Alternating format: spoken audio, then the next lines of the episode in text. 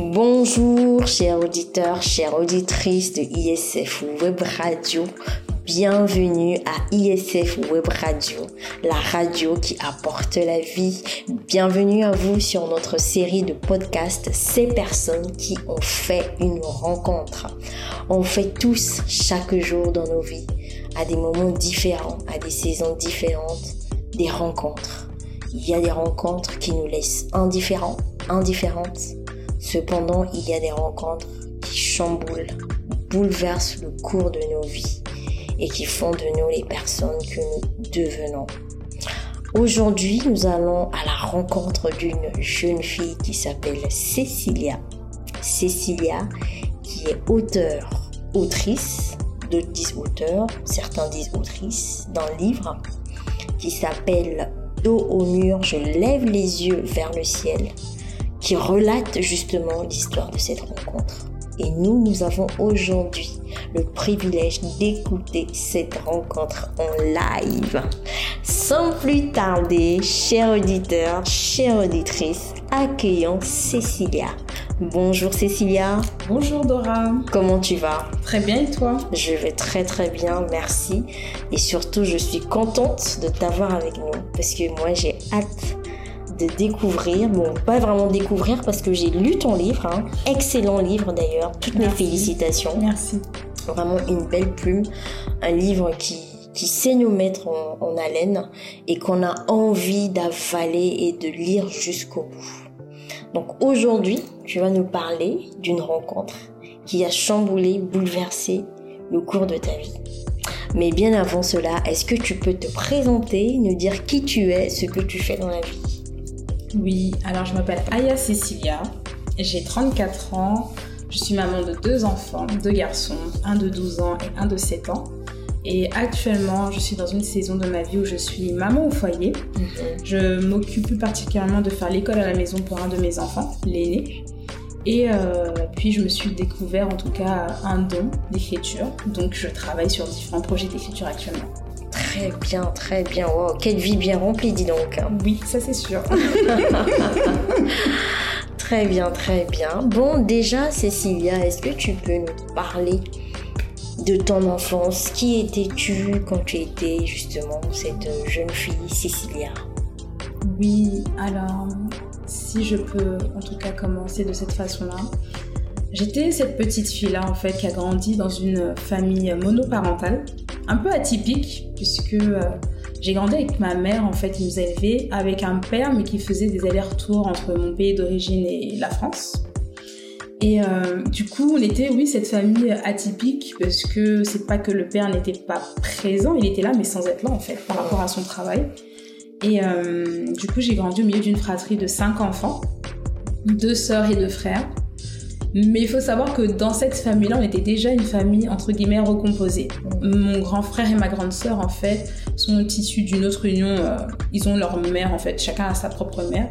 Et ils sont arrivés, ils sont entrés dans notre vie euh, quand j'étais vraiment très petite. J'avais à peine euh, 4 ans. Voilà. Et quand euh, mon frère et ma grande sœur sont arrivés, c'est aussi l'année où mon père n'est plus jamais revenu. Alors au début, il faisait des allers-retours pour le travail, puis il y a un jour où ça a été silence radio, il n'est plus jamais revenu. Alors à la place d'un père, en fait, j'ai eu un frère et une sœur. Ouais. Et j'ai grandi un peu comme ça, en tout cas très tôt, dans cette famille qui a été recomposée très vite, très tôt, où on ne posait pas forcément de mots aussi sur la situation. Moi, quand mon père il est parti, ma mère m'a jamais, m'a jamais dit ton père est parti, il reviendra plus. Ça a été euh, une coupure en fait euh, brusque. J'ai juste plus vu mon père. Et j'ai grandi comme ça, ce qui fait que je me dis même que aujourd'hui c'était un peu mon, mon, schéma normal en fait de grandir avec sa maman toute seule. Et puis euh, bon, je savais que j'avais un père, mais il n'avait pas cette place-là en tout cas dans ma tête. Voilà, si je peux un peu expliquer mon enfance comme ça. En tout cas, j'étais très contente parce que entre frères et sœurs, on voit pas la différence. Moi, je vois pas la différence entre ma grande sœur et mon grand frère qui sont mes, frères et ma demi-sœur du coup. On a toujours été très complices, très soudés et euh, vraiment beaucoup d'amour entre nous. Donc je pense que quelque part ça a dû compenser euh, en tout cas le départ de notre père à tous. Ouais. Très bien, très bien. Et dans ce cheminement-là, comment, comment se passe les suites, la suite des événements?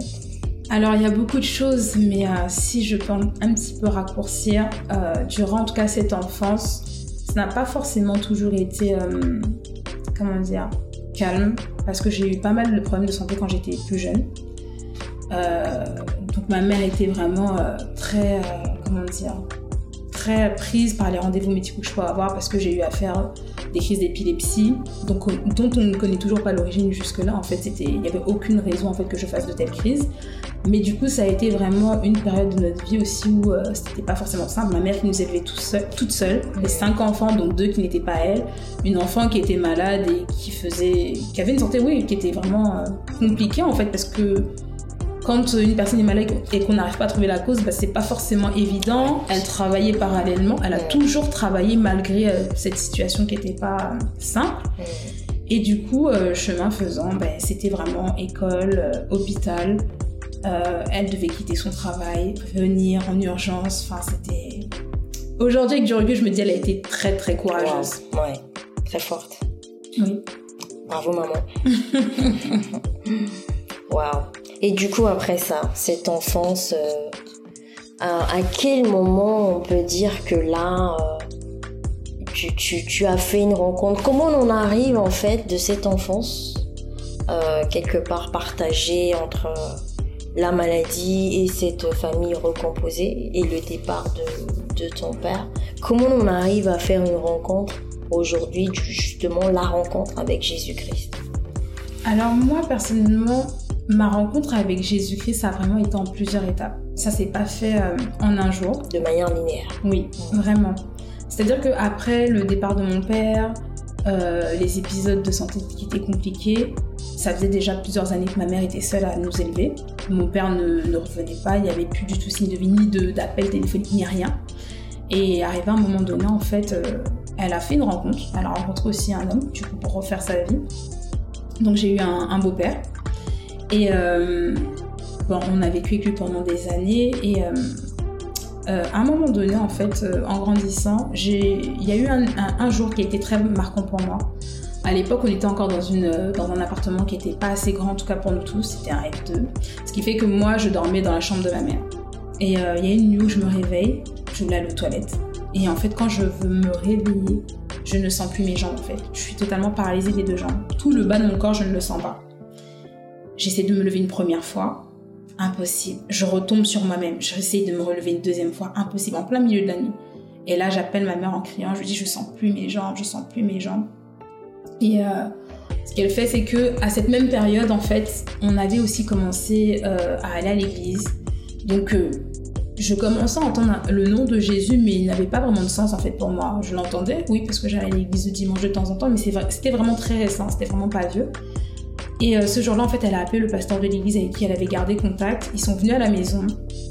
Ils m'ont prise pour aller à l'hôpital, mais avant ça, ils ont, ils ont pris le temps de prier pour moi, etc. Mais rien ne bougeait, rien ne changeait, donc ils ont pris la décision de m'emmener à l'hôpital. Et sur le chemin, en fait, quand ils m'ont mise dans la voiture, parce qu'ils ont dû me porter, je pouvais vraiment pas me, me, me tenir par moi-même. Quand ils m'ont mise dans la voiture, ils ont commencé à prier, ils ont commencé à chanter.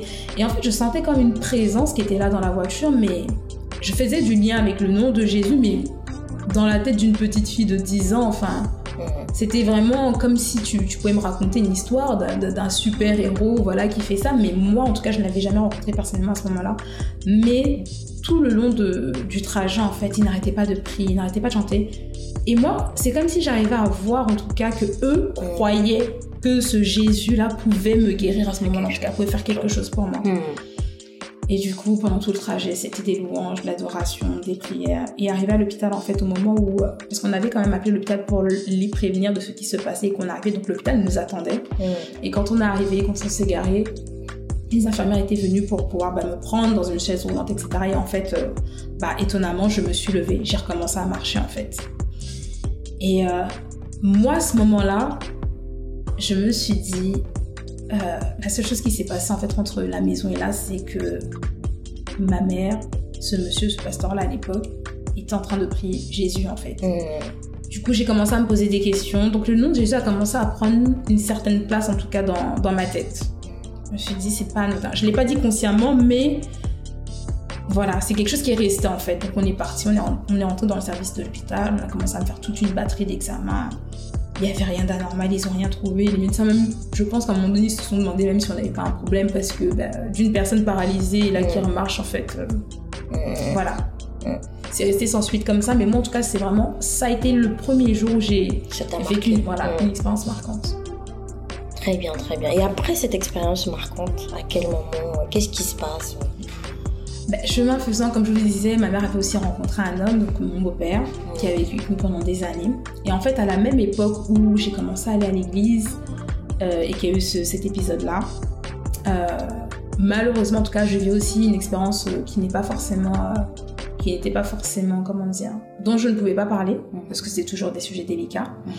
Mais en tout cas, à l'époque, bah, l'homme que ma mère avait fait rentrer dans sa vie avait eu des, euh, des, gestes déplaçants vers moi. En fait, clairement, j'ai subi des, des, attouchements sexuels, de l'abus sexuel. Et, euh, mais, euh, comment dire, à cette époque-là, j'étais vraiment jeune, donc c'est fou hein, de se dire ça, mais en fait, on ne se rend pas compte que c'est quelque chose de mal au début. Hmm. Alors, on sait qu'on ne doit pas en parler, mais on se rend pas compte que c'est quelque chose de mal et on subit, on observe les choses, on regarde les choses, mais on est comme passif en fait dans ce qui est en train de se passer. Mm. Et euh, déjà ça c'est quelque chose qui est venu euh, voilà me bousculer un peu en sachant que cet homme-là en fait ma mère l'a rencontré en allant à l'église. Donc quelque part pour moi il avait quand même cette figure là, cette image là de l'église d'une personne qui était censée être bien, être être sainte. C'est ça. Mm. Et c'est cette personne là quelque part qui devait être une figure paternelle pour moi qui est venue faire des choses qui n'étaient pas normales vis-à-vis de moi en fait. Et du coup, ça, ça a commencé à être un peu compliqué. J'en ai pas parlé tout de suite à ma mère, parce que je n'osais pas, parce que c'était quand même l'homme qui partageait sa vie, parce que je me disais, pourquoi je sais pas, mais je me disais qu'elle allait pas me croire. Et euh, du coup, j'ai gardé ça pendant un moment. Mais par contre, je m'étais assurée quand même qu'il ne fasse pas la même chose à ma petite sœur. Donc, c'est-à-dire qu'un jour, j'ai demandé à ma petite sœur, est-ce que euh, euh, Jean-Paul te fait, euh, te, te, te, fait des choses bien. En tout cas, le jour qu'il te fait quelque chose, tu me le dis. C'est-à-dire que c'est comme si j'avais accepté qu'il me le fasse à moi, mais pas à ma soeur. C'était, c'était pas possible en fait. Et elle m'a dit non, enfin, qu'il s'était rien passé. Donc j'ai compris que j'étais la seule à subir ça. Et, euh, et du coup, ben, on vivait un peu comme ça. C'est-à-dire que on vivait avec lui, on allait à l'église, mais moi je savais ce qu'il faisait à la maison, en tout cas quand j'étais toute seule avec lui. Et du coup, je pense qu'il y a une, comme une sorte de confusion qui s'est installée. C'est-à-dire que le nom de Jésus prenait de la place, mais en même temps, j'avais une personne qui était censée, entre guillemets, le représenter, qui faisait des choses qui étaient un peu contraires. Donc, je pense qu'il y avait une, comme une petite bataille qui se jouait dans ma tête à ce moment-là. Du coup, euh, après ça, pendant des années, je n'ai rien dit. Puis il y a eu un jour où j'ai décidé de, d'en parler. Et j'en ai parlé à ma grande sœur. Et j'en ai parlé à une tante à moi. Je leur ai demandé de ne rien dire, mais bien évidemment, enfin, c'est juste pas possible de garder un secret comme ça. C'est sûr, c'est trop, trop, lourd, c'est trop dur. C'est ça, donc elles n'ont elles n'ont pas dit quelque chose tout de suite, mais ça a dû durer peut-être quelques jours, et puis ensuite elles, ont décidé d'en parler à ma mère. Et en fait, ce qui s'est passé, c'est que ma mère ne m'a pas cru. Elle ne m'a pas cru. Pour quelle raison, je ne sais pas. Elle ne m'a pas cru. Et euh, du coup, moi, ça a créé comme. Euh, je me suis renfermée. En fait, je me suis dit, mais si là j'ai parlé, on ne me croit pas bah, ça sert plus à rien que je dise quoi que ce soit. Mm. Mais je suis quand même contente parce que à partir du moment où elles en ont parlé, les abus se sont arrêtés. Mm. Donc il n'est pas sorti de notre vie tout de suite, mais les abus se sont arrêtés et euh, il n'a pas recommencé. Il n'a plus recommencé. Mais je vivais dans la maison avec euh, un homme qui avait un comportement bah, déplaçant vers moi et qui du coup maintenant savait que j'en avais parlé. Mm. Du coup là ça a commencé à mettre des tensions parce que je ne supportais pas son autorité sur moi je supportais pas, euh, je le trouvais hypocrite. je me dis, mais oh, il prend cette position de père, mais en fait, il n'est pas un père. Mm, mm. Et ça a commencé à créer des tensions entre ma mère et moi, puisque bah, du coup, j'étais pas la, la, la, jeune fille rebelle, mais euh, voilà. Le courant ne passait plus. C'est ça, le courant ne passait plus. Mm. Du coup, on allait toujours à l'église. Euh, il y a eu un autre épisode qui est arrivé, c'est-à-dire que j'ai ma petite sœur qui était mineure à l'époque, qui est tombée enceinte. Et là, je pense que ça a été le début, en fait, vraiment de ce qui m'a marqué et qui a commencé à m'amener, malgré ces situations, ces circonstances qui étaient euh, douloureuses et délicates, mais qui m'ont quelque part rapproché en fait de, de Christ. Mm. Ma sœur, quand elle est tombée enceinte, ben, ça n'a pas été évident parce qu'elle était mineure et euh, au lieu de trouver du soutien, en tout cas auprès de l'assemblée dans laquelle on était, ben, en fait, euh, ça a été tout le contraire. Ça a été, les personnes se sont éloignées de nous parce que ben, c'était pas normal. Euh, et puis je pense qu'aujourd'hui, que je recule parce que je suis plus grande, mais je pense que quelque part, ils voulaient protéger leurs enfants, donc ils ne voulaient pas que la même chose arrive, etc. Mais nous, on, a eu, on avait besoin de ce soutien-là, et encore une fois, on ne l'a pas trouvé, en fait, et du coup, on s'est éloigné. Mm. Mais moi, à ce moment-là, en fait, je rends grâce à Dieu parce que il m'avait, il avait déjà pris le temps en fait de me marquer au fer rouge. Parce que lors de ces années-là, quand on allait dans cette église-là, j'avais à peu près 12 ans. Il y avait une retraite qui avait été organisée et euh, c'était en fait, elle avait été proposée mais aux adultes parce qu'il n'y avait pas beaucoup de jeunes à l'époque, on était très peu. Et ma mère, en fait, étonnamment, m'a proposé en fait de participer à cette retraite ça allait être une retraite où euh, on allait se retrouver dans, soit à l'église ou dans un, un lieu Là, pour le coup, c'était à l'église mm. pendant trois jours avec un temps de jeûne à sec, un jeûne d'Esther, sans manger, sans boire pendant trois jours. trois jours, waouh. Et étonnamment, ma mère me l'a proposé. Moi, j'ai dit oui, mais je sais même pas pourquoi j'ai dit oui en fait. Mm.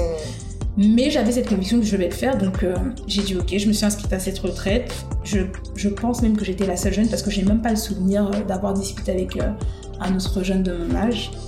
Et euh, pendant ces trois jours-là, j'ai vraiment beaucoup apprécié, j'ai passé vraiment un bon moment. Et euh, j'ai commencé en tout cas là, à ce moment-là, à, ressentir en tout cas la présence palpable de Dieu. C'est-à-dire, voilà, il y avait le nom de Jésus dans ma tête, je l'avais pas encore rencontré, mais là j'ai commencé à vivre des expériences plus, plus profondes en tout cas. Du coup, il y a eu, les trois jours se sont bien passés. À la fin des trois jours, il y a eu ça devait se clôturer par un temps de prière où le pasteur euh, a commencé à élever la voix, a commencé à prier pour toutes les personnes qui avaient participé au temps de retraite. Et euh, j'avais l'habitude, pendant les cultes, de voir des personnes qui pouvaient manifester quand il y avait des mauvais esprits, mais moi je m'étais toujours dit que c'était pas forcément réel. En tout cas, j'y, croyais, mais sans vraiment y croire. Mm, mm. Je me disais que c'était exagéré. Enfin, comment on peut prier pour ça et puis tu tombes comme ça, c'est mm. pas normal. Sauf que ce jour-là, ce jour-là, quand le pasteur a commencé à élever la voix, en fait, j'ai j'ai ressenti en fait comme une chaleur qui a commencé à m'envelopper. J'ai commencé à avoir les larmes aux yeux. Je savais même pas pourquoi j'allais pleurer en fait. Je, je comprenais même pas ce qui se passait. C'est comme si j'arrivais à, à, me voir moi. C'est comme si j'étais hors de mon corps. Pourtant j'étais là, mais je voyais la scène et je voyais en fait que je n'avais plus le contrôle de rien du tout. Et plus j'entendais en fait le pasteur prier, plus il se rapprochait de moi et plus je je voulais même pas qu'ils viennent prier pour moi. En fait, je sentais comme une espèce de, de présence, mais qui était trop fort pour moi. En fait, j'ai commencé à m'effondrer. Je suis carrément tombée par terre, en fait, à ce moment-là. Et la seule chose que j'entendais, en tout cas quand j'étais inconsciente par terre, c'était qu'il avait prié pour moi pour un, pour un mauvais esprit.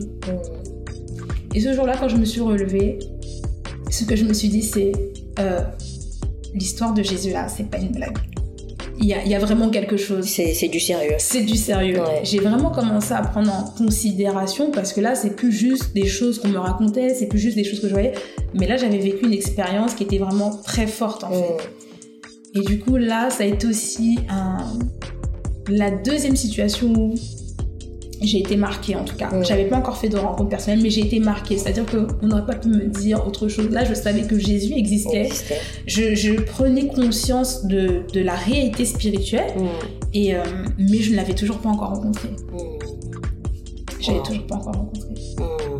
Mais alors, non, mais là, tu, tu nous mets l'eau à la bouche. Alors, à quel moment Qu'est-ce qui s'est passé? En fait, c'est le, cheminement, il a été un peu long. C'était progressif. Oui, voilà. Moi, ma rencontre, elle a été progressive. Elle a été en plusieurs étapes. Mm. C'est-à-dire que j'ai commencé à avoir des expériences sans vraiment rencontrer Christ. Et comme je vous disais à ce moment-là, ma soeur est tombée enceinte, du coup on n'a pas forcément eu le soutien mm. de l'assemblée dans laquelle on était, donc on s'est mis en retraite, donc j'ai cessé d'aller à l'église à ce moment-là. Ma grande sœur et mon grand frère euh, avaient quitté le domicile, donc ils vivaient ailleurs, et à l'époque, voilà la porte que le Seigneur a ouverte en tout cas qu'il a ouvert des années auparavant mm. pour que je puisse venir à lui. Ma sœur, elle euh, quand elle est partie de la maison, elle a commencé à aller à l'église. En fait, elle, a rencontré le Seigneur. Elle a commencé à aller à l'église et, euh, et, comme elle venait de temps en temps à la maison nous chercher, donc de temps en temps, j'allais à l'église avec elle. Et euh, j'allais à l'église avec elle, mais bon, là aussi c'était pareil. En fait, vu que j'ai eu l'habitude d'aller dans une église plutôt communautaire, parce que je suis d'origine ivoirienne, du coup, les, chants que j'entendais ou la musique que j'entendais ne me, ne me revenaient pas en fait. Et je me sentais pas forcément, voilà. J'aimais bien parce que là, par contre, dans cette église, il y avait des choses qui étaient proposées aux jeunes, mais je, je m'y retrouvais pas encore. Mais j'ai- j'aimais bien avoir ces temps-là parce que déjà, je retrouvais ma grande sœur que, bah, qui vivait plus à la maison à ce moment-là. Et, euh, et puis là, j'ai- il y avait aussi des enseignements qui étaient adaptés aux plus jeunes, en fait. Donc euh, là où j'étais à l'église avant, c'était vraiment l'enseignement pur et dur, mais pour des adultes. En fait, il n'y avait rien de, de plus simplifié, en tout cas, pour qu'on puisse vraiment comprendre, en fait, euh, et avoir la connaissance, en fait, de la parole. Et euh, à ce moment-là, voilà, je vais dans cette église-là de temps en temps. Je, je suis avec ma mère. Je, quand je suis chez ma mère, je ne vais pas à l'église, mais quand ma soeur vient, je vais à l'église. Enfin, c'était un peu ça. Je suis aussi en pleine période d'adolescence. Euh, Il y a tous ces souvenirs-là aussi bah, de la période où mon beau-père avait eu ses abus envers moi. Et en fait, là, ce qui se passe, c'est que je ne supporte plus l'autorité euh, euh, parentale qu'il peut avoir sur moi parce que je, je me disais en fait. euh, Comment en fait tu, tu veux que je, que, que je te considère en tout cas comme un père avec ce que tu m'as fait Mm, mm. et c'était compliqué. Et du coup, en pleine période d'adolescence, là, je voulais qu'une chose, c'était vraiment être dehors. Je ne supportais plus en fait d'être chez moi. Pas parce que je, pas parce que je n'aimais pas chez moi, mais à cause de sa présence à lui en fait. C'était juste plus supportable pour moi. Et euh, ben là, forcément, en tout cas pour beaucoup, c'est aussi la période où on commence à s'intéresser aux garçons. On commence à chercher euh, un certain amour. En fait, on se dit que on veut avoir ces relations amoureuses-là, mais en fait, quelque part, c'est le manque d'amour, en tout cas à la maison, moi pour ma part, Mm. qui faisait que j'allais chercher cet amour-là à l'extérieur et notamment auprès des hommes. Mm. Quelque part, tu cherches à combler C'est ça, un, un- vide exactement. qui a été. Ouais, très bien. ça. Et du coup, ben, voilà, c'était des sorties avec les copines, du coup, ce qui a créé des, des tensions à la maison. Donc, avec ma mère, c'était, ça devenait de plus en plus compliqué. Et elle, elle ne comprenait pas. Pourtant, elle savait parce qu'on lui avait dit les choses. Mais là, quand je vous parle de ça, des années se sont écoulées, en fait. Ouais. Donc, les choses se sont passées, mais. Et même pour moi, moi, pour moi, c'était aussi oublié quelque part. Mais inconsciemment, non, il y a des choses qui ressortent, en fait, à ce moment-là. Et du coup, ça a commencé à créer beaucoup de tensions, enfin, beaucoup de, choses compliquées. Et du coup, à ce moment-là, j'ai rencontré euh, euh, le papa de mes enfants, donc de mes, de mes deux garçons. Donc on était très jeunes, hein, j'avais 16 ans, lui il en avait 19. Et là, en fait, euh, on va dire que quelque part, c'était aussi le seul garçon qui m'avait approché sans avoir de gestes déplacés, qui était très gentil. Comment dire, c'était pas un coureur de jupons, Mm. c'était pas. Il m'incitait pas forcément à faire des, choses, des mauvaises choses. Au contraire, en fait, quand je l'ai rencontré, Mm. ça m'a donné envie vraiment de, de me ranger, c'est-à-dire d'arrêter de sortir, d'aller Mm. dans des soirées, d'aller en boîte de nuit, parce que c'était quelqu'un déjà qui n'était pas forcément en boîte de nuit, soirée, tout ça. À l'époque aussi, ce que je n'ai pas dit, c'est que j'avais aussi arrêté l'école. Quand je l'ai rencontré, j'ai eu envie de reprendre mes études, donc c'est ce que j'ai fait, j'ai repris mes études. En fait, ça a été comme une bouffée d'oxygène pour moi. Bien. Et puis, quelque part aussi, une figure d'autorité Oui. paternelle, euh, du moins masculine, C'est ça. que tu as retrouvé quelque Oui. part en lui, en Oui. fait. C'est un idéal auprès de que- auprès de quel tu soupirais que tu as retrouvé et du coup ça. qui t'a contribué quelque part un peu à te, à te calmer, C'est vraiment ça, oui. Mm. Ça a été la première figure euh, oui, masculine positive. Mm. Parce que entre mon père qui était parti quand j'étais plus petite, entre mon beau-père qui avait eu des, des, des- qui m'a fait subir euh, bah, des attouchements sexuels, bah, ça a été le pre- premier homme en tout cas qui m'a donné cette image positive. De manière consciente parce que j'étais pas non plus la fille qui se disait ah mais moi j'ai pas eu de père, j'ai pas eu ci, mais inconsciemment il y avait beaucoup de choses qui criaient en moi en fait. Et oui, le, le papa de mes enfants, ça a été vraiment une rencontre qui m'a permis en tout cas de, de comme de faire un sorte de deuil sur les choses que j'avais vécues qui étaient compliquées Mm. et de comme si c'était une seconde chance en fait qui s'ouvrait à moi. Et ce qui est fou, c'est qu'à l'époque, très vite, je me suis dit, j'ai besoin de construire ma famille en fait. J'ai besoin de construire ma famille. Je, je... Et puis surtout, moi, je n'ai pas grandi avec mon père, donc la personne avec qui je vais avoir des enfants, je refuse en fait de me séparer de cette personne-là en fait. Mm. Peu importe ce qui va se passer, je ferai tout en fait pour garder ma famille, etc. etc. Et puis c'est ce qui s'est passé, du coup j'ai rencontré le papa de mes enfants, très jeune, j'ai repris l'école.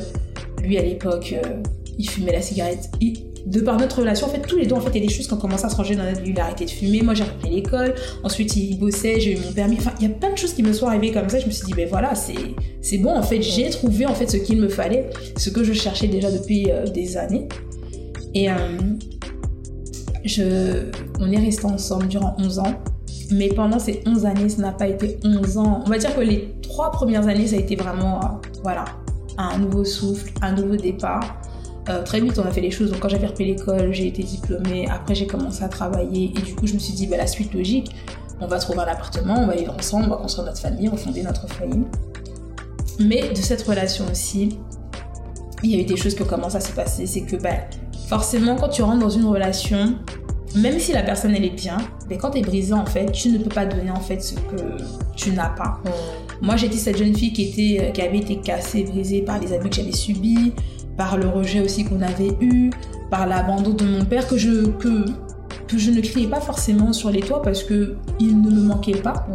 Parce que quelque part je ne le connais pas. La dernière fois que j'ai vu mon père, j'étais toute petite, j'avais je n'ai même pas de souvenirs si ce n'est des photos qu'on me montre. Mais euh, j'étais vraiment cette jeune fille qui était hyper sensible. C'est-à-dire, pour un oui ou pour un non, je, pleurais. Tout ce que tu pouvais me dire, je. Moi-même, je ne comprenais pas d'où ça venait, mais c'était comme ça en fait. J'avais toujours la larme facile. Et, euh, et dans cette relation, en fait, ben, déjà on s'est connus ensemble jeunes. Je suis tombée enceinte très, très, très tôt. Et du coup, on a dû être responsabilisés aussi très, très vite. Vous n'étiez pas, pas forcément préparé à cette vie d'adulte? Non, pas du tout. Hmm. Pas du tout, mais pas du tout. Mais moi, dans mon idéal, je me disais, mais de toute façon, ça fait déjà deux ans, trois ans qu'on est ensemble.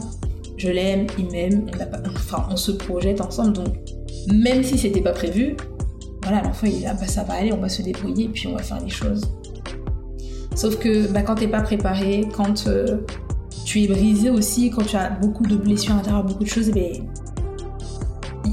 tu vas forcément saigner sur ton partenaire. C'est-à-dire tu vas lui faire subir des choses que tu mm. ne veux pas lui faire subir, mais par tes blessures, en fait, tu, vas, tu ne vas pas avoir la bonne attitude, le bon mm. comportement.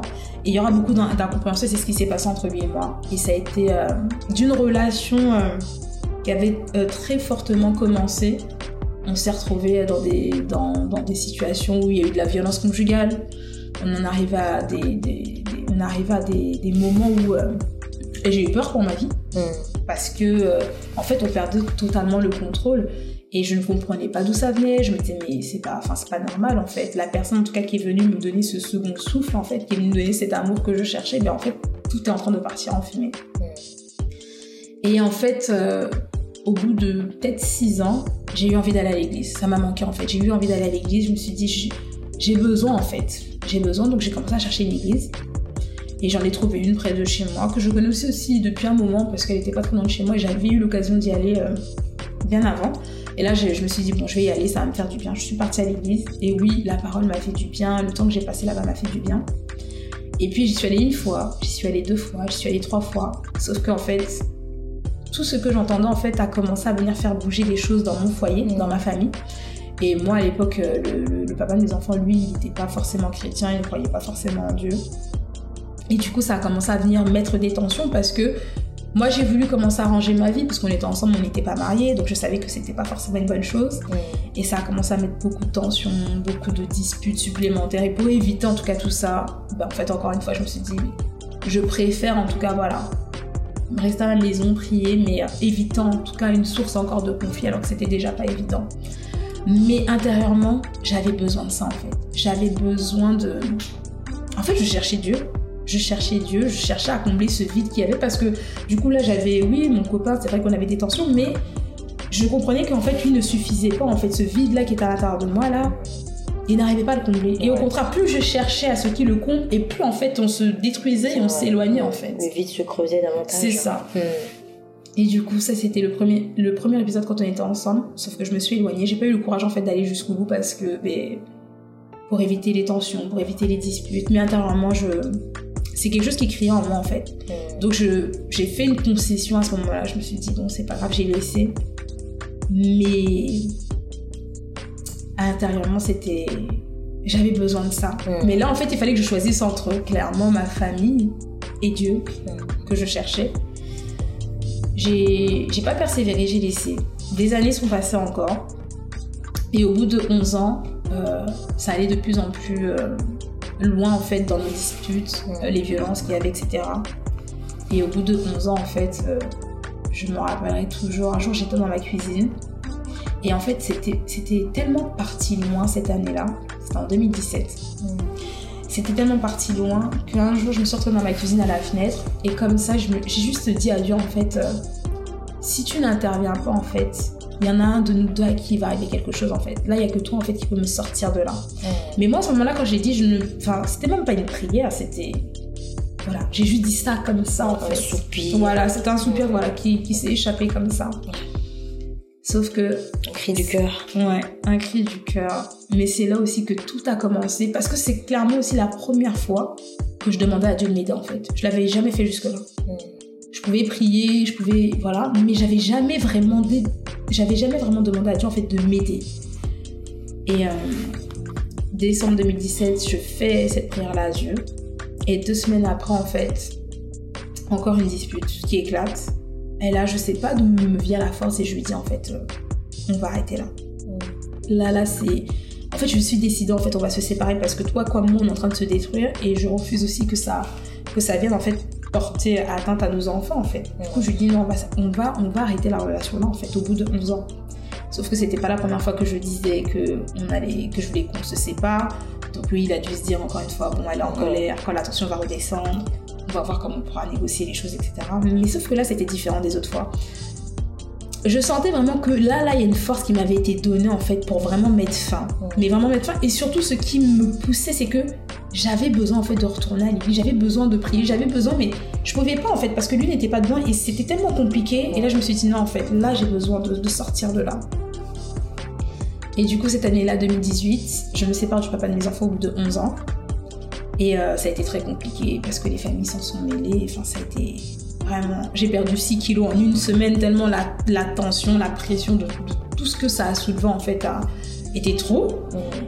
Et euh, cette même année en fait, je devais passer un concours par rapport au travail et euh, c'était un concours qui avait été organisé. euh, cette année-là, il y avait qu'un seul concours qui avait été organisé alors que d'habitude il y en avait plusieurs.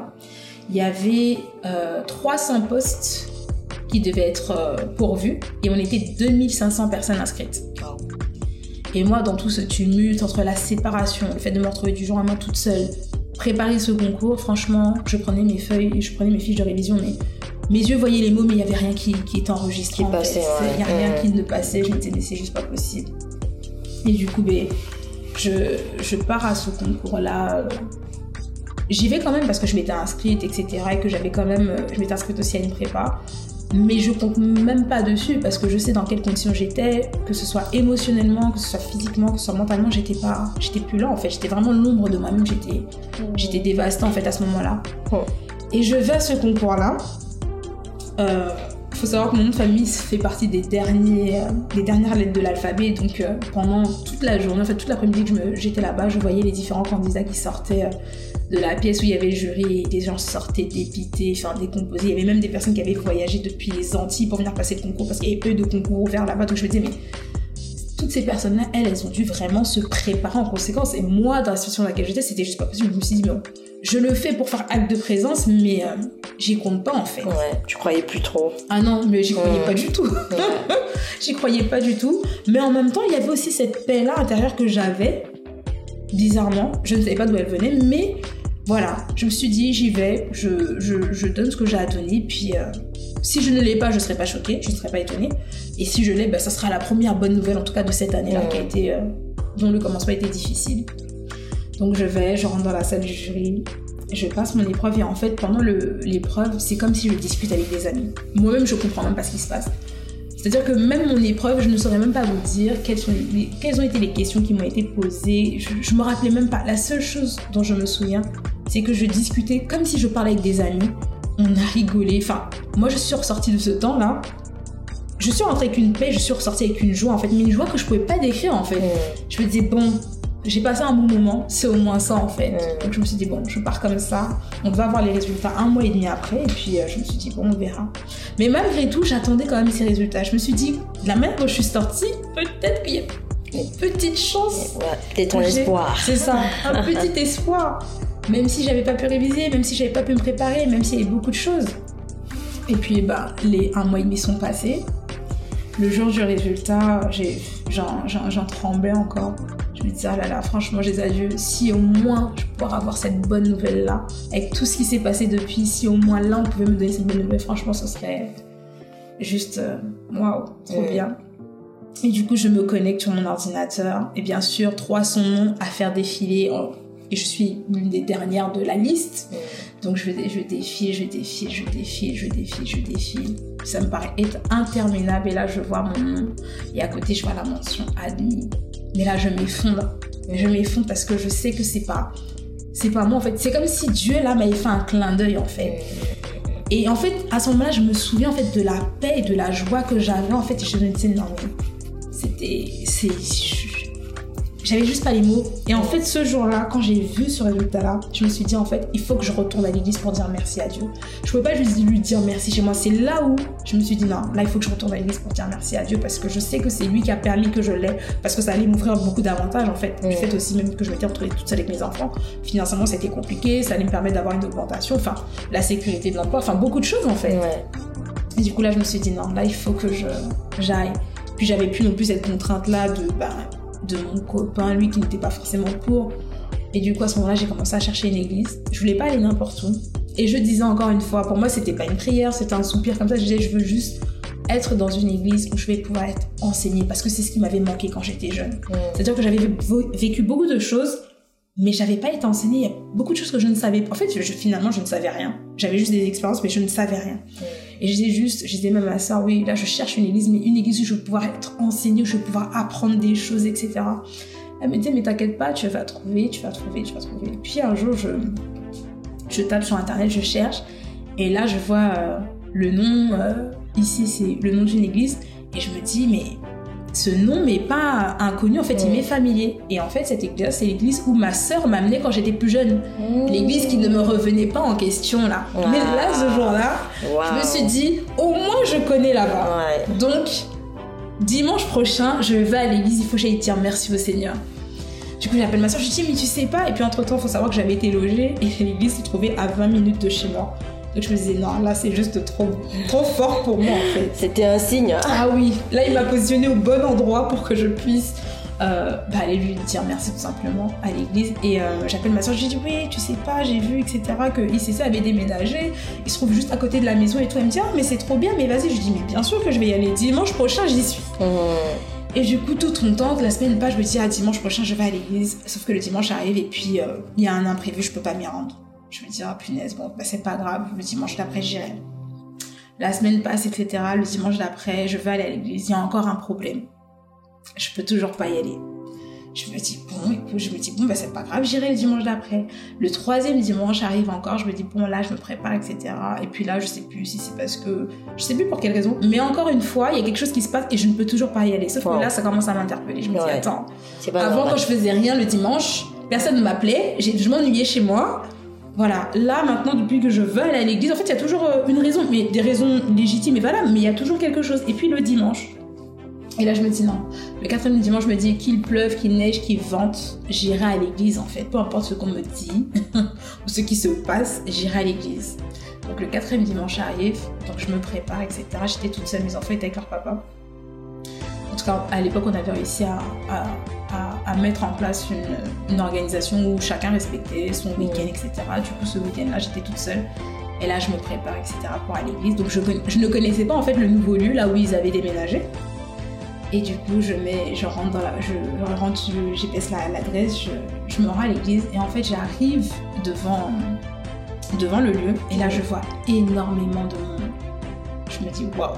Déjà, c'est pas l'église que j'ai laissée euh, il y a 15 ans en arrière. Je me gare et là, je suis toute seule, mais je me sens seule au milieu de tout ce monde. En fait, je me dis, mais waouh, je ne sais pas où je vais atterrir, mais il y a quelque chose ici qui se passe. Et du coup, ben, je, je, commence à avancer. Et puis, toutes les, toutes les personnes que je croise, en fait, je, les vois vraiment joyeuses, souriantes, bien. Enfin, je me dis, ok. Donc, je, je, fais, je commence à faire la queue pour pouvoir rentrer dans l'auditorium. Et en fait, quand je, je rentre dans l'auditorium, en fait, il y, avait il y avait une présence qui était là. Le culte n'avait pas encore commencé, mais intérieurement, je me suis dit, ça y est, je suis à la maison. C'est comme si j'étais arrivée chez moi. Je me suis dit, je suis à la maison. Ah je me suis dit, je suis à la maison. Et j'étais. Pourtant, je connaissais personne, mais je me sentais chez moi, je me sentais. C'est bon, c'est comme si là, là, j'avais déposé mes bagages en fait. J'y suis. C'est comme si j'avais déposé mes bagages et je me dis, ok, donc je m'assois. La louange commence, l'adoration commence. Et là, je, je sens un amour, je sens une présence, mais vraiment, mais ah, j'en ai encore même les larmes aujourd'hui tellement c'était Mm. fort. Et je me dis, ça y est, en fait, j'ai réussi à revenir en fait à la maison. Tout en périple. Et euh, D'étape en étape, en fait, euh, Mm. peu à peu, il t'a conduit, en fait. c'est vraiment ça. Peu à peu, il tenait ta main au travers des événements de la vie. C'est vraiment ça et je me dis, euh, enfin, en fait, je suis à la maison. En fait, je comprenais même pas pourquoi je disais ça, mais intérieurement, c'était vraiment ce que je ressentais, c'est enfin, je suis arrivée. Donc le culte se passe. Le culte se passe, il y a la louange et l'adoration. Et euh, où je suis, en fait, c'est comme si on me donnait une bouffée d'oxygène, en fait. C'est comme si on me donnait une bouffée d'oxygène et je me dis... euh, en fait, là, à ce moment-là, il n'y avait que Dieu qui savait d'où je sortais, en fait. Toutes les choses que j'avais traversées, d'où je venais. Et je me disais, enfin, je sais que là, en tout cas, je vais pouvoir trouver ce que je cherche. Et euh, du coup, le culte se, se déroule, il y a le pasteur qui prêche, j'entends la parole et euh, je me sens concernée par tout ce qu'il dit en fait. Je me dis oui. Enfin, ce qu'il disait en fait, c'est comme s'il parlait de ma vie en fait. Et je me disais, et c'est comme si je reconnaissais la voix de Dieu qui me parlait. Mais un Dieu finalement que je n'avais pas encore rencontré. Et c'était vraiment euh, particulier en fait. Je me dis, mais je sentais qu'il me manquait quelque chose. Et quand le culte s'est fini, il y a le pasteur qui a, qui a, fait l'appel au salut. Et euh, il a commencé à dire oui, euh, qu'il voulait donner l'occasion à une personne, en tout cas qui n'avait pas encore donné sa vie au Seigneur, de pouvoir lui donner sa vie. Et moi, à ce moment-là, je ne me sentais pas concernée parce que j'avais déjà fait la prière du salut.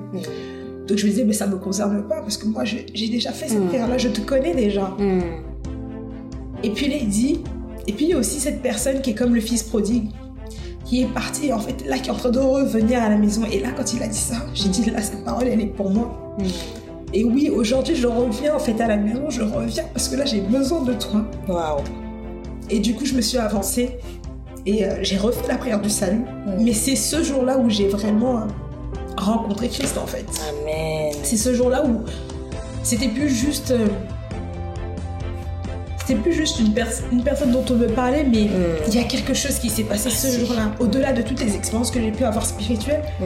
Mais ce jour-là, c'est comme s'il était venu, qui m'avait tenu par la main, en fait. Et la prière du salut euh, est cette prière en fait par laquelle euh, nous confessons Jésus comme Seigneur et Sauveur, nous lui ouvrons la porte de notre cœur et nous lui disons viens, nous lui donnons en fait l'autorisation, l'opportunité de venir réécrire l'histoire de notre vie. C'est clairement ça. En fait, il est venu mettre des mots sur les choses que je vivais et moi, je n'arrivais pas à, à exprimer. Lui, il est venu mettre ces mots-là, en fait, à travers la bouche du pasteur quand il prêchait. Je me disais, mais c'est ça, c'est ça, c'est ça. Il est venu mettre des mots M-O-T-S sur tes mots C'est ça. M-A-U-X que tu n'arrivais pas forcément ça, à exprimer de manière audible. c'est ça. Mais Mm. vraiment. Waouh, waouh. Et du coup, là, je fais cette prière, mais je sens que cette fois-là, c'est différent, en fait. Je sens que cette fois-là, c'est... euh, J'ai pas besoin de quelqu'un qui vienne me dire euh, allons à l'église, fais ça, fais ci. Je sens, en fait, Dieu, en fait, qui, me, qui m'attire à lui, en fait, mais vraiment de manière particulière. Et euh, à la fin, du coup, on a des conseillers qui viennent nous accueillir. Et moi, j'étais en larmes, j'arrêtais pas de pleurer. Et en fait, je pense même que la conseillère a dit qu'est-ce qui se passe, en fait? Pourquoi tu es là?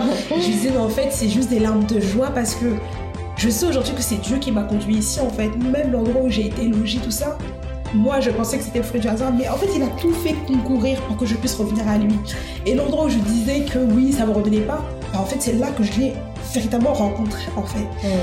Et du coup, je disais, voilà, que j'étais contente, que c'était vraiment des larmes de joie. C'était même pas des larmes de tristesse, mais c'était vraiment des larmes de joie, des larmes de Mm. soulagement. C'est, j'ai déposé mes bagages, en fait. Mm. J'ai déposé mes bagages, je sais que je suis à la maison. Et du coup, elle commence à me parler. Elle me dit oui. Euh, Il y a aussi également une formation biblique qu'on peut vous proposer qui est euh, offerte où vous allez pouvoir apprendre euh, tout ce qui est euh, sur les fondements du royaume, sur l'œuvre achevée de la croix. Et là encore, je me dis mais en fait, tu m'as donné tout ça, mais même sur un plateau, parce que le soupir quand j'étais à ma soeur, j'ai besoin d'être enseignée. C'est-à-dire qu'il m'a conduit dans un endroit où j'allais recevoir ce que je cherchais en fait. Et là, je me dis non mais c'est juste, juste pas possible en fait, incroyable. Et là, j'étais euh, vraiment, mais vraiment dans la joie en fait. C'était indescriptible en fait. Mhm. Indescriptible. Waouh, waouh. Et je me rappelle, euh, tu étais vraiment euh, assoiffé d'apprendre sur la Bible, assoiffé d'en connaître un peu plus. Mais du coup, qu'est-ce qui a changé depuis cette rencontre palpable, véritable? Qu'est-ce qui a changé? Franchement, il faut savoir que euh, j'étais la jeune fille, en fait, la jeune femme, qui n'avait pas forcément... Euh, euh, comment dire C'est-à-dire que toutes les choses que j'ai vécues, subies, que ce soit dans ma santé, que ce soit par rapport aux abus, que ce soit par rapport aux violences conjugales que j'avais subies, j'étais pas quelqu'un de rancunier. Ce qui fait que j'avais mis ces choses-là, je me suis dit, je pardonne, en fait, je laisse derrière moi. Mais en fait, intérieurement, je saignais énormément. Je... C'était douloureux et je ne, je ne me rendais même pas compte que c'était à cause de ces choses-là.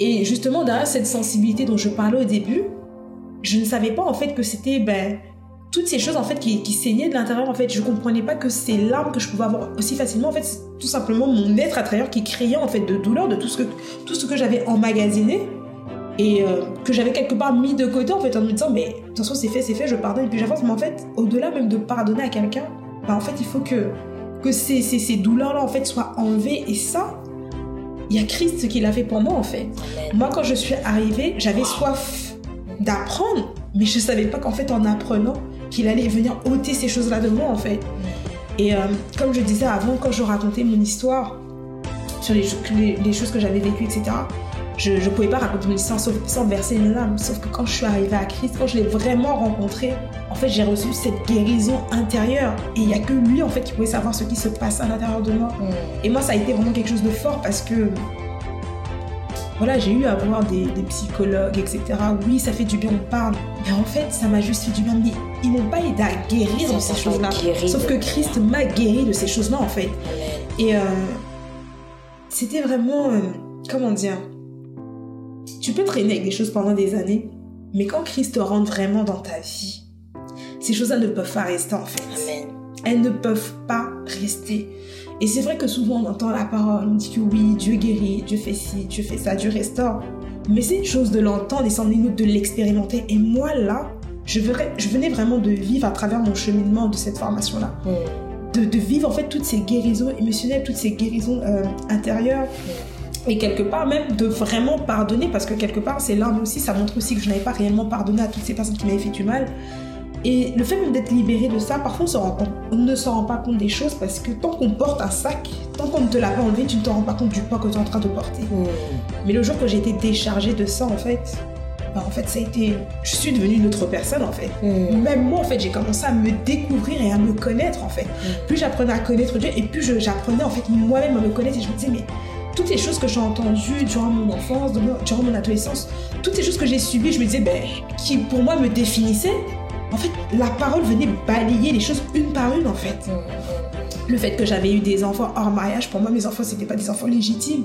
Pour moi, mes enfants, c'est comme si c'était euh, quelque part une culpabilité. Et je me disais, mais en fait, comment Dieu même va me reprendre avec toutes ces choses? Et en fait, quand j'ai commencé à être enseignée, j'ai commencé à, entendre en fait ce que Dieu disait réellement, qu'il nous aime d'un amour éternel, d'un amour inconditionnel. Hmm. Et je me disais, mais j'avais une image en fait biaisée de qui était vraiment Dieu en fait, de hmm. l'amour qu'il pouvait avoir euh, envers nous en fait. Hmm. Donc vraiment, ouais. Quelle belle histoire, mon Dieu. Une rencontre qui s'est fait progressive, étape par étape et... Euh, pour toi qui nous écoutes en ce moment, il y a différentes manières en fait de rencontrer Jésus-Christ. Pour certaines personnes, ça s'est fait de manière subite, soudaine, une seule fois et ça les a marqués. Pour certaines personnes comme Cécilia, ça s'est fait de manière progressive. Mais en fait, dans tout ce cheminement, il était là, il nous gardait. Sa main était là pour nous, pour nous relever au moment opportun. Mais qui sait si pour toi qui nous écoutes, ce moment important pour toi et aujourd'hui? Jésus-Christ est celui qui a dit, venez à moi, vous tous qui êtes fatigués et chargés, et je vous donnerai du repos. Et l'histoire de Cécilia nous montre assurément que Jésus-Christ est vraiment celui qui vient ôter les fardeaux que nous pouvons porter pendant tant d'années. Ça peut être un manque de pardon, des abus émotionnels, physiques, sexuels, ça peut être une confusion dans son identité, un, manque de vision, un manque de but, la peur, voire même des maladies physiques dans le corps. Cécilia nous disait même qu'elle passait son enfance, c'est bien ça, dans les hôpitaux. Mais Jésus-Christ est venu, il a guéri, il a transformé. Il a même transformé, renouvelé la manière dont elle-même se définit, la, manière dont elle se voit. Pour toi qui nous écoutes, bien-aimé, chasse que ce n'est pas à la société de définir qui tu es. Ce n'est pas même à tes parents de définir qui tu es. La véritable personne qui, la seule et la, véritable personne qui peut te dire qui tu es, ton identité, ta vision, l'objectif pour lequel tu es sur cette terre, c'est Dieu. Et Jésus est celui qui est venu nous révéler Dieu le Père. Il est venu nous révéler cet amour inconditionnel, cet amour incommensurable, cet amour qui dépasse l'intelligence. Et lorsqu'il vient, il transforme, il change, il guérit, il libère. Alors Cécilia, si tu avais un mot à dire à une personne qui nous écoute, quel serait-il? Moi j'ai envie de dire euh, à une jeune fille qui se cherche, qui pense que l'amour qu'elle poursuit auprès des hommes, en tout cas, est l'amour dont elle a besoin, que c'est faux. L'amour que tu cherches, le vide que tu cherches à combler, il n'y a que Christ qui peut le combler. Il n'y a que lui seul. J'ai envie de dire à une femme aussi, à une mère, célibataire ou même mariée, que Dieu, il est le, Père par excellence en fait. Il est le Père par excellence, il est l'époux parfait, et il est celui-même qui va te t'apprendre à être cette femme selon son cœur, cette femme en fait, qui va savoir prendre soin de son foyer, qui va savoir prendre soin de ses enfants, et qui va savoir en fait, euh, comment dire, aimer d'une manière saine, vraiment aimer d'une manière saine. Et tout simplement, j'ai aussi envie de dire à quelqu'un que peu importe ce que tu as pu vivre, ce que tu as pu traverser. Moi, je, remarquais que c'était toujours le même cycle. C'était toujours des défis dans ma santé, euh, un abus physique ou émotionnel venant de personnes tierces. Et c'était toujours le, même cheminement. Mais j'ai envie de dire à quelqu'un, en fait, peu importe ce que tu as subi jusqu'ici, peu importe le nombre de bagages que tu as portés jusqu'ici, aujourd'hui, c'est vrai que tu as eu l'habitude, en fait, de toujours porter les choses par toi-même. Tu as eu l'habitude de toujours euh, te débrouiller par toi-même. Et je sais qu'aujourd'hui, c'est difficile pour toi de lâcher prise. C'est même plus difficile de lâcher prise que de continuer à porter ce que tu es en train de porter. Mais j'ai envie de te dire, lâche prise. Lâche prise. Christ n'est pas un personnage public, mais il est véritablement celui qui libère. Amen. Il est celui qui restaure. Je vais pas te dire ça pour te raconter C'est véritablement ce que j'ai vécu en fait. Mm. Il, est vraiment venu me guérir, me restaurer et me libérer des cicatrices de mon passé. J'étais toujours en train de saigner.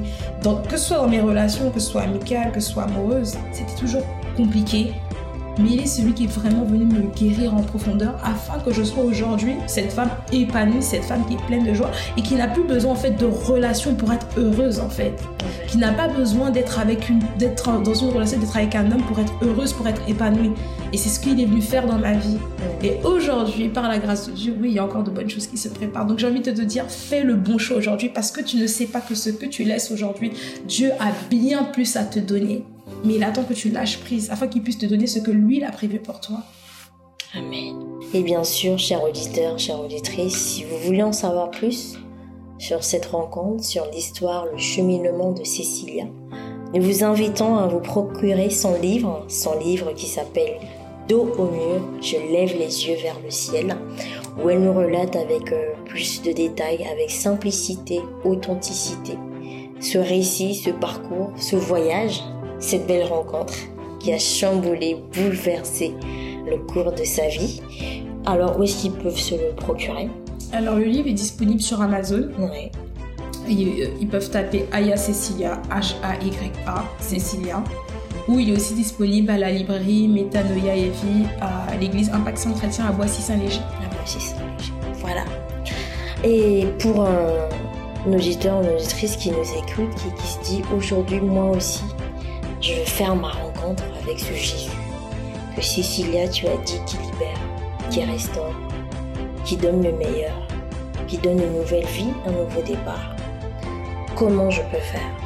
Ben, nous allons t'inviter tout de suite à faire cette prière avec nous, cette prière du salut qu'a faite Cécilia lorsqu'elle est venue euh, dans cette assemblée euh, Impact Centre Chrétien à Boissy, où elle s'est retrouvée à la maison. Sache que toi aujourd'hui aussi, tu peux retourner à la maison. Tu peux, voire même découvrir ta véritable maison, qui est la maison, la famille des enfants de Dieu la maison, la famille de celles et ceux qui choisissent de croire en Jésus-Christ comme leur Seigneur et leur Sauveur et qui acceptent de lui ouvrir la porte de leur cœur afin qu'ils puissent venir et construire, qu'ils puissent venir bâtir.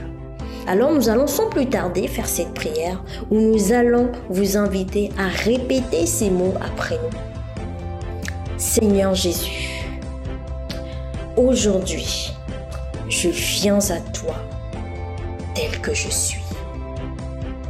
Seigneur Jésus, j'ai été touché par cette histoire et je veux te rencontrer. Aujourd'hui, je viens te donner ma vie. Aujourd'hui, je viens t'ouvrir mon cœur. Aujourd'hui, je te demande pardon pour tous mes péchés. Je te demande pardon pour toutes mes erreurs passées. Je veux recommencer avec toi. Viens et prends mes fardeaux. Je te soumets ma vie. Je t'ouvre mon cœur. Amen. Waouh, waouh, waouh, waouh, waouh, Par ces quelques mots qui peuvent paraître simples, mais ô combien puissants, vous venez de l'ouvrir la porte de votre cœur. Tout à l'heure, Cécilia disait qu'elle avait lancé un cri à Dieu. Elle avait demandé de l'aide à Dieu. En fait, en faisant cette prière, non seulement vous avez lancé un cri de votre cœur à Dieu, mais vous avez aussi, vous lui avez aussi ouvert la porte à Jésus-Christ afin qu'il vienne venir vous tenir la main et bâtir une nouvelle vie, une nouvelle destinée la nouvelle identité que vous êtes. Sachez que dorénavant, vous êtes devenu enfant de Dieu. Et oui, la Bible dit à tous ceux qui ont cru en son nom, à tous ceux qui l'ont reçu, c'est-à-dire Jésus-Christ, il a donné le pouvoir de devenir enfant de Dieu. Donc nous vous souhaitons la bienvenue, bienvenue à la maison, bienvenue à la famille des enfants de Dieu. Bien sûr, nous vous invitons à remplir le formulaire, rester en contact, afin justement de pouvoir rester en contact avec nous, afin de pouvoir intégrer cette merveilleuse famille des enfants de Dieu à Impact Centre Chrétien pour en savoir plus sur qui est Jésus-Christ, pour en savoir plus sur la Bible, sur qui vous êtes, votre nouvelle identité avec Jésus-Christ. En tout cas, nous vous souhaitons la bienvenue dans le royaume. Nous vous souhaitons également une excellente écoute et réécoute sur ISF Web Radio, la radio qui apporte la vie.